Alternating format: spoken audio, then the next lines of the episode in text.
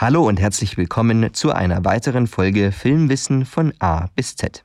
Heute mit einem sehr kurzen, aber dennoch wichtigen Thema, dem ISO-Wert. Geschrieben wurde der heutige Podcast von Yannick Saunus und gesprochen von Noah Lagemann.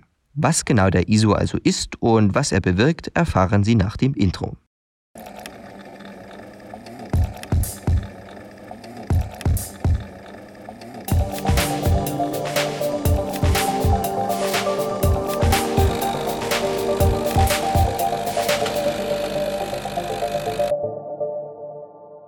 Der Begriff ISO ist vermutlich jedem schon einmal aufgefallen, als er eine Kamera benutzt und diese einen Wert von zum Beispiel 100 neben der Belichtungszeit und der Blende anzeigte.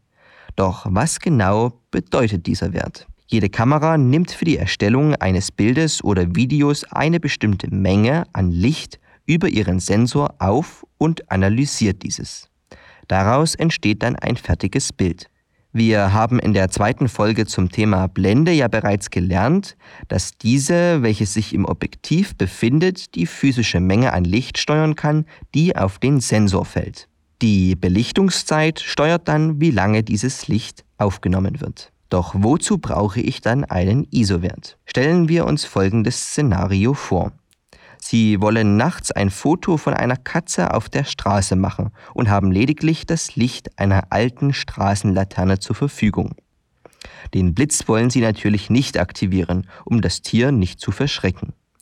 Nun kann Ihr Auge mit dieser Situation relativ gut umgehen, doch das Kamerabild könnte sehr dunkel wirken. Wenn nun die Blende bereits komplett geöffnet ist und die Belichtungszeit so lang ist, dass das Bild gerade noch aus der Hand aufgenommen werden kann, ohne zu verwackeln, müssen wir eine weitere Möglichkeit finden, unser Bild aufzuhellen. Hier kommt der ISO-Wert ins Spiel. Dieser gibt die Empfindlichkeit des Sensors in der Kamera an. Nun kann man diesen Wert Schritt für Schritt erhöhen und erhält ein helleres Bild. Doch dieser Luxus kommt natürlich nicht ohne einen Preis. Je höher die Empfindlichkeit, desto mehr beginnt mein Bild zu rauschen. Eine normale Spiegelreflex, wie zum Beispiel eine Canon 600D, beginnt schon ab einem Wert von ISO 1600 stark zu rauschen. Es gibt aber auch echte Lowlight-Experten, wie zum Beispiel die Sony Alpha 7S Mark II. Durch ihren großen Sensor kann diese bis zu einem ISO-Wert von 12.800 brauchbare Bilder erstellen.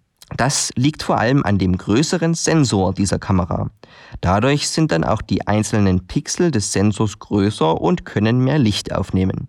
Das ideale Ergebnis liefern Kameras bei einem möglichst niedrigen ISO-Wert. Dieser liegt meistens bei 50, 100 oder aber auch 200. Wir merken uns also, der ISO-Wert bestimmt, wie empfindlich der Kamerasensor auf Licht reagiert und dadurch die Helligkeit des Bildes. Er ist damit ein nützliches Werkzeug für Foto- und Videoaufnahmen, sollte aber immer mit Vorsicht benutzt werden, um ein starkes Bildrauschen zu vermeiden. Vielen Dank fürs Zuhören und bis zum nächsten Mal bei Filmwissen von A bis Z.